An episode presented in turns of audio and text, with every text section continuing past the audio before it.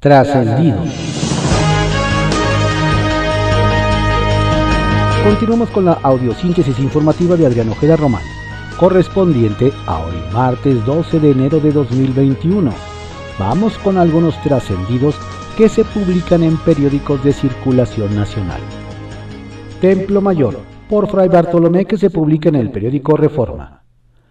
Qué curiosa reacción han tenido las huestes López Obradoristas luego de que Donald Trump fue expulsado de las benditas redes sociales. Desde Andrés Manuel López Obrador hasta el más pequeño de sus bots, el mensaje ha sido más o menos el mismo. Llamar censura y alertar sobre el peligro de que Facebook y Twitter le quiten el micrófono a alguien que miente, que polariza, que instiga la división y que en general gobierna con otros datos distintos a la realidad. Lo raro es que se quejaron en esas mismas redes sociales. Cada quien sus prioridades, pero es notorio que el presidente de México ve más grave bajarle el volumen a quien instiga la violencia que la violencia misma. ¿Por qué será que les alarma tanto a las redes de Amlovers la aplicación de las reglas comunitarias en las redes sociales? ¿A qué le tienen miedo? Vista la estridencia de su reclamo hacia esas plataformas digitales, cualquiera pensaría que ya no son tan benditas. Amén. Vaya que no resulta un asunto menor la rebelión de restaurantes en la Ciudad de México, quienes decidieron abrir sus puertas sin hacer caso a las restricciones decretadas por el gobierno de Claudia Sheinbaum y es que el hoyo en el que está hundida esa industria que da sustento a miles de personas no se gestó en un día. Lleva meses en los que las autoridades locales y federales han fallado en ofrecer alternativas y apoyos reales a quienes son dueños, trabajadores, proveedores y clientes de esos establecimientos.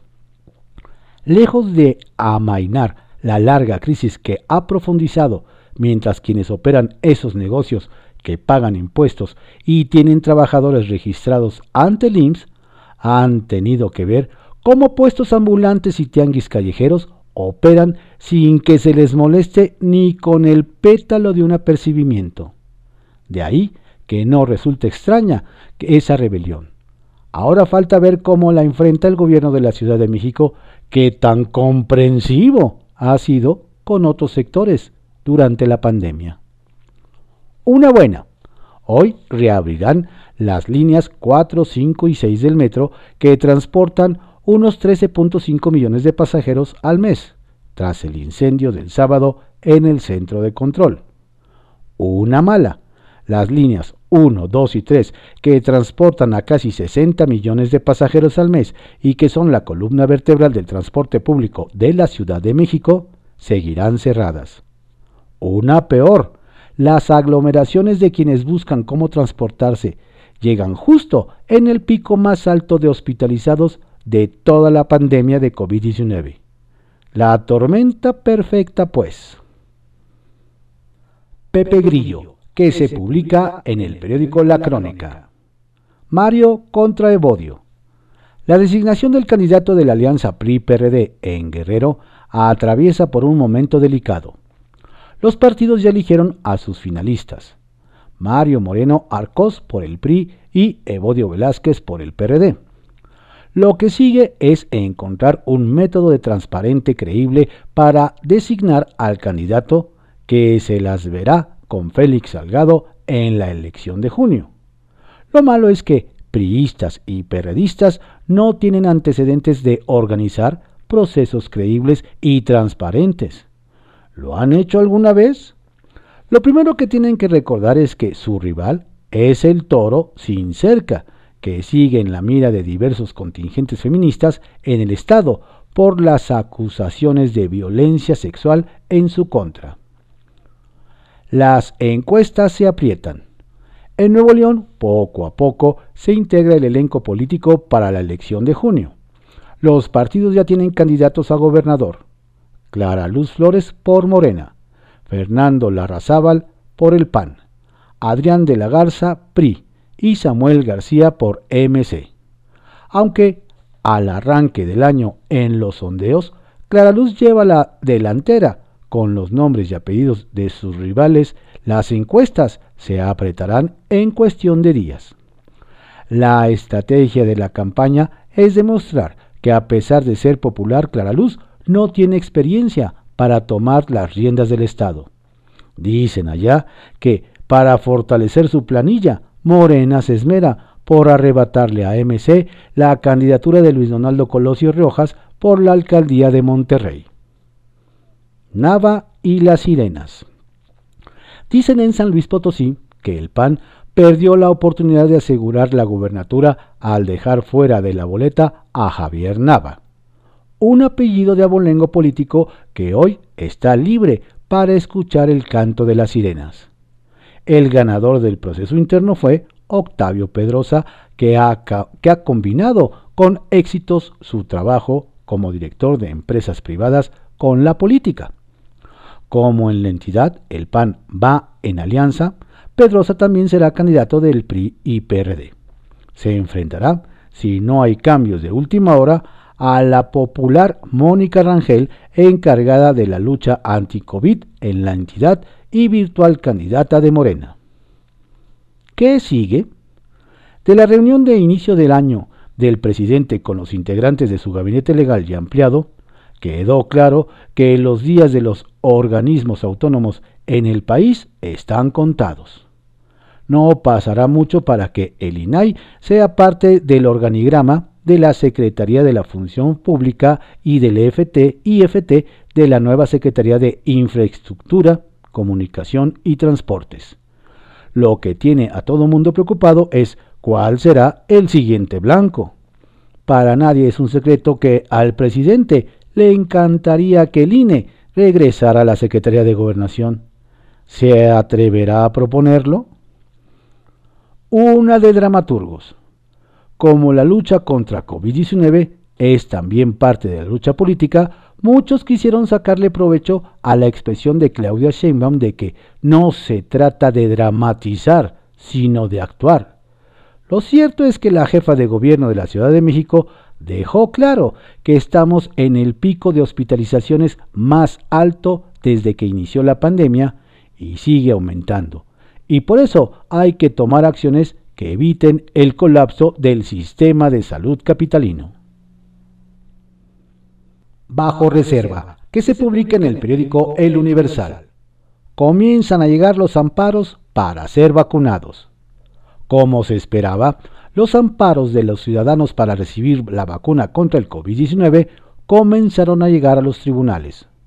Ayer, el juez octavo de distrito en materia administrativa en la Ciudad de México se convirtió en el primer juzgador que admitió una demanda para vacunar a una mujer que padece COVID-19 y está internada en un hospital de IMSS. La mujer pidió amparo para que le permitan a un médico particular entrar con un asistente y ponerle la vacuna, pero el juez consideró que los responsables de cuidar a la quejosa son las autoridades del IMSS. Por ello, ordenó revisar su estado de salud y determinar si se le puede aplicar la vacuna y cuándo. AMLO otros datos, pero incorrectos. Al presidente Andrés Manuel López Obrador no le checaron los datos otra vez. Ayer, para justificar su intención de desaparecer, el INAI afirmó que este organismo ha litigado para mantener cerrada la investigación del caso de corrupción de Odebrecht orquestado en la pasada presidencia del prista Enrique Peña Nieto. Sin embargo, quien realmente ha mantenido ese litigio ha sido la Fiscalía General de la República, que no solo ha sido requerida por el INAI, sino también por el Comité Coordinador del Sistema Nacional Anticorrupción. Todos sabemos que el presidente tiene otros datos, pero vale la pena aclarar que muchas veces no son los correctos. Arranca Morena 2021 con espada desenvainada.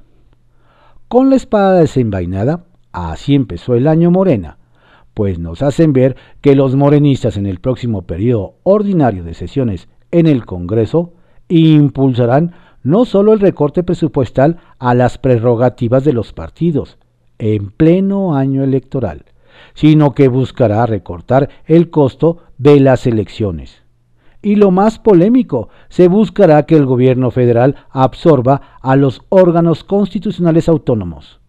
Nos adelantan que contra todas las quejas, sospechas, críticas, los morenistas harán uso de su mayoría para cuando menos poner sobre la mesa las propuestas del presidente Andrés Manuel López Obrador para acabar con órganos como el INAI y el IFETEL, entre otros. Ley de outsourcing en reposo legislativo.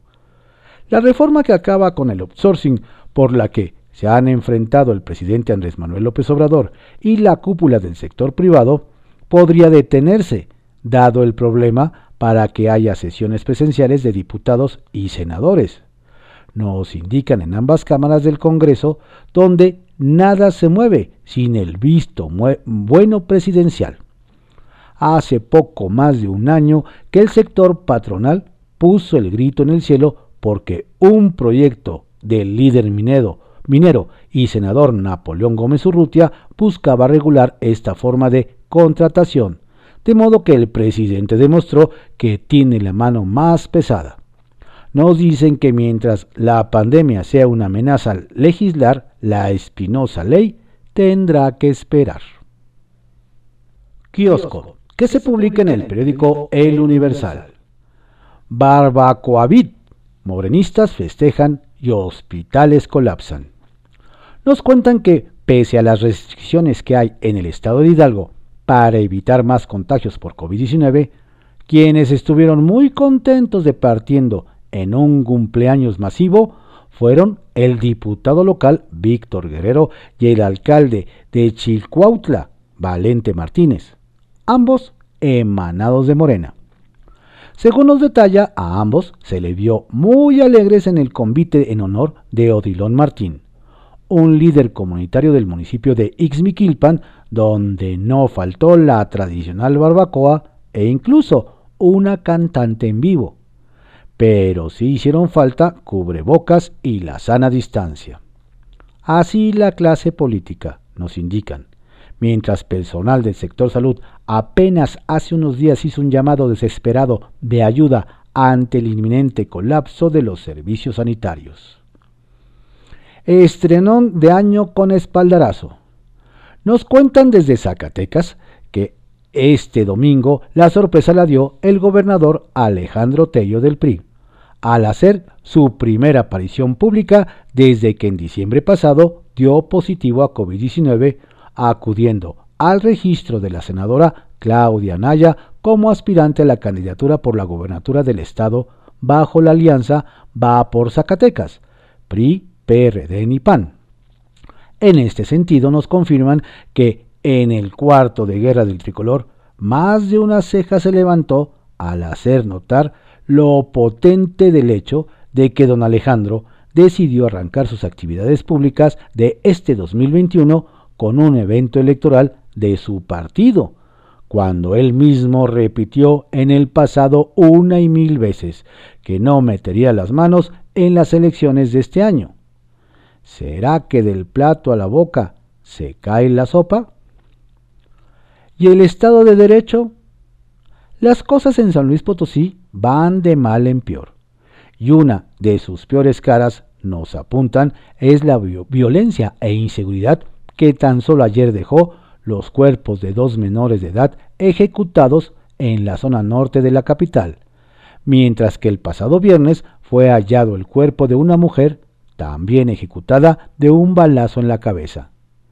Lo anterior, mientras un grupo de pandilleros hizo correr a 10 elementos de la Policía Metropolitana en el céntrico barrio de Tlaxcala, ante lo que el secretario de Seguridad Pública del Estado, Jaime Ernesto Pinada, solo atinó a decir que abandonaron el lugar como parte de una estrategia. El problema, nos hacen ver, es que mientras el Estado y la capital posocina son una olla express, el gobierno estatal del PRI y el municipal del PAN brillan por su clara ausencia. Sorpresas independientes. mientras en tierra poblana, morenistas y panistas se están dando hasta con la cazuela de cara a las elecciones de 2021, nos narran que otros proyectos se mueven prósperamente y, por ejemplo, está Felipe Sandoval, quien por la vía independiente, independiente busca la alcaldía de San Andrés Cholula. Y de acuerdo con registros del Instituto Electoral del Estado, hasta este momento ha rebasado las 3.000 firmas de respaldo y va por las 6.000, en un ejercicio que en su propio equipo causa asombro.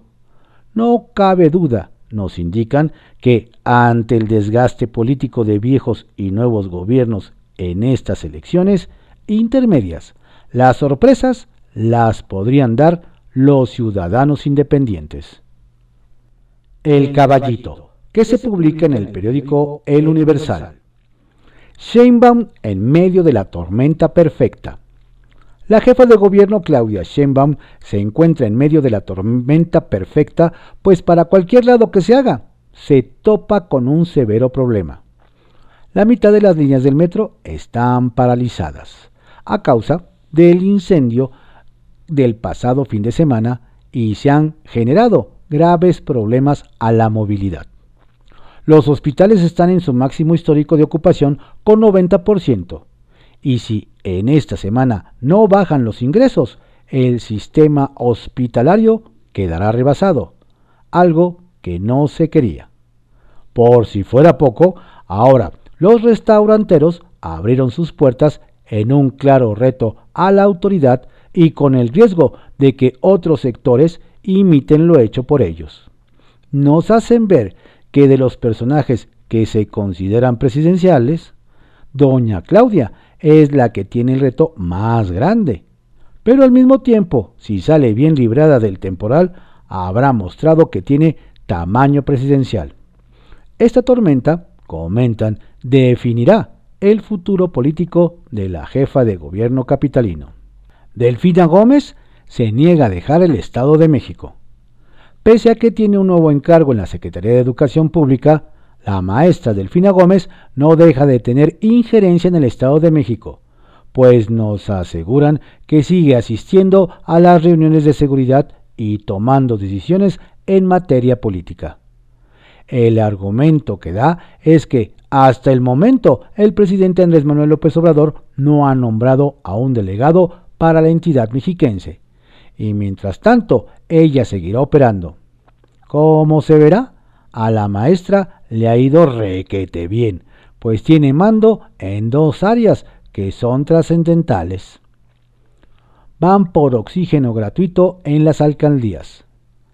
Nos comentan que en el Congreso de la Ciudad de México, el presidente de la Junta de Coordinación Política, Jocopo, Víctor Hugo Lobo Román, y, y su compañera de bancada del PRD, Gabriela Quiroga Anguiano, propondrán hacer obligatorio que las 16 alcaldías de esta ciudad instalen estaciones de recarga gratuita de tanques de oxígeno para apoyar a las familias con enfermos de COVID-19, además de exhortar al gobierno federal para que apoye a la Ciudad de México con más camas de atención médica.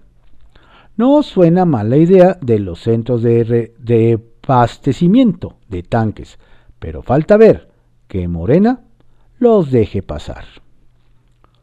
Perredistas levantan la mano. Con eso de que se están forjando las alianzas en el Estado de México, nos dicen que entre el PRD y el PRI se puede armar algo en el municipio de Calimaya, donde ya levantó la mano el periodista Antonio Teo, quien lleva tiempo trabajando en el municipio. Sin embargo, nos comentan que a don Antonio deben ganarle las ansias de novillero y debe esperar a los tiempos políticos para que las cosas se den de manera natural. No sea que por mucho arrimarse al toro de las candidaturas se lleve un tremendo revolcón. Confidencial, que se publica en el periódico El Financiero. El INE y el choque que se avecina. En medio del renovado ánimo presidencial para suprimir los organismos autónomos por considerarlos un estorbo, ayer el presidente del INE, le echó ocote la chimenea. Consciente de que López Obrador está dispuesto a defender con todo su espacio de comunicación circular matutino en Palacio Nacional, Lorenzo Córdoba advirtió que durante las campañas electorales, es, es decir, de abril y mayo, las transmisiones íntegras de las conferencias mañaneras deberá suspenderse.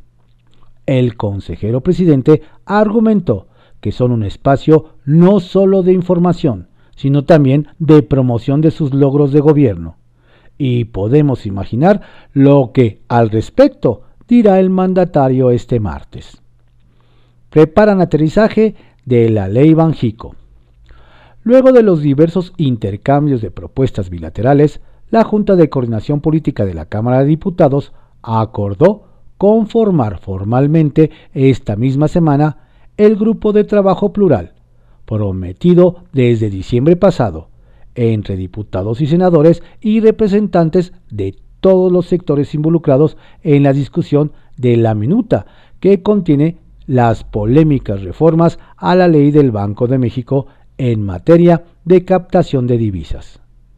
Según la JUCOPO, que preside Morena, bancada coordinada por Ignacio Mier, la minuta del Senado ya fue ampliamente discutida tanto en el Parlamento abierto como en comisiones, por lo que es necesario en breve, resaltó, buscar entendimientos entre las cámaras de diputados y de senadores para avanzar en su aprobación final en el Pleno.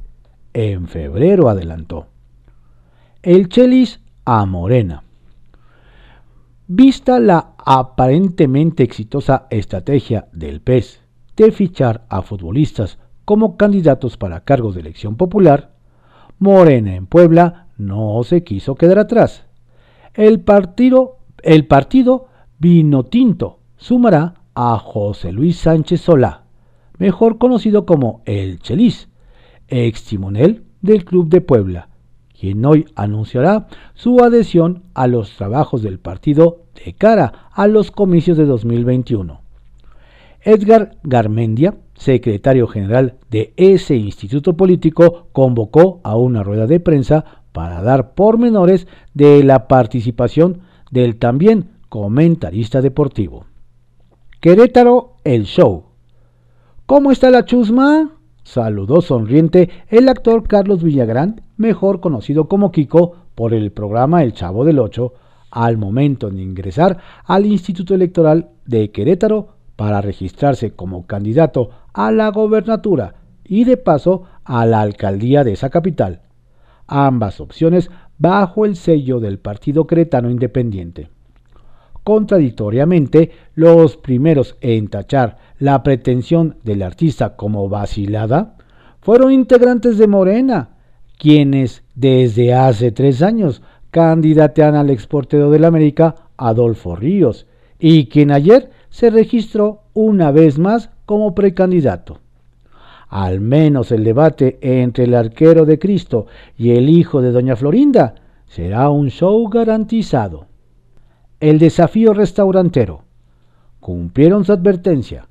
Restauranteros de la Ciudad de México desacataron las restricciones del semáforo rojo y abrieron sus puertas para atender comensales dentro del establecimiento.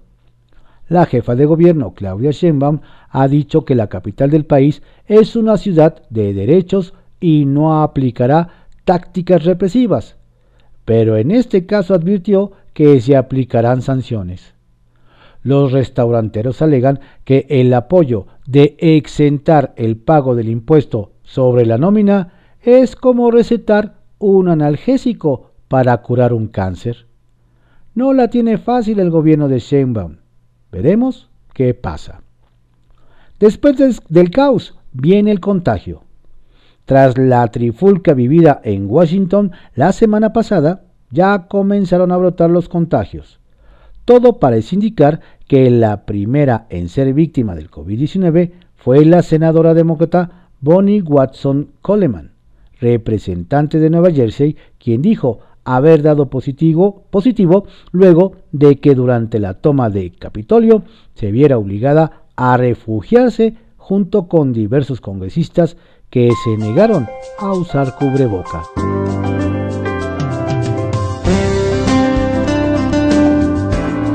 Estos fueron algunos trascendidos que se publican en periódicos de circulación nacional en la audiosíntesis informativa de Adrián Ojeda Román, correspondiente a hoy martes 12 de enero de 2021. Tenga usted un excelente día y por favor cuídese mucho. Si no tiene que salir, quédese en casa. Y si lo tiene y si tiene que salir, mantenga su sana distancia y utilice de manera correcta el cubreboca.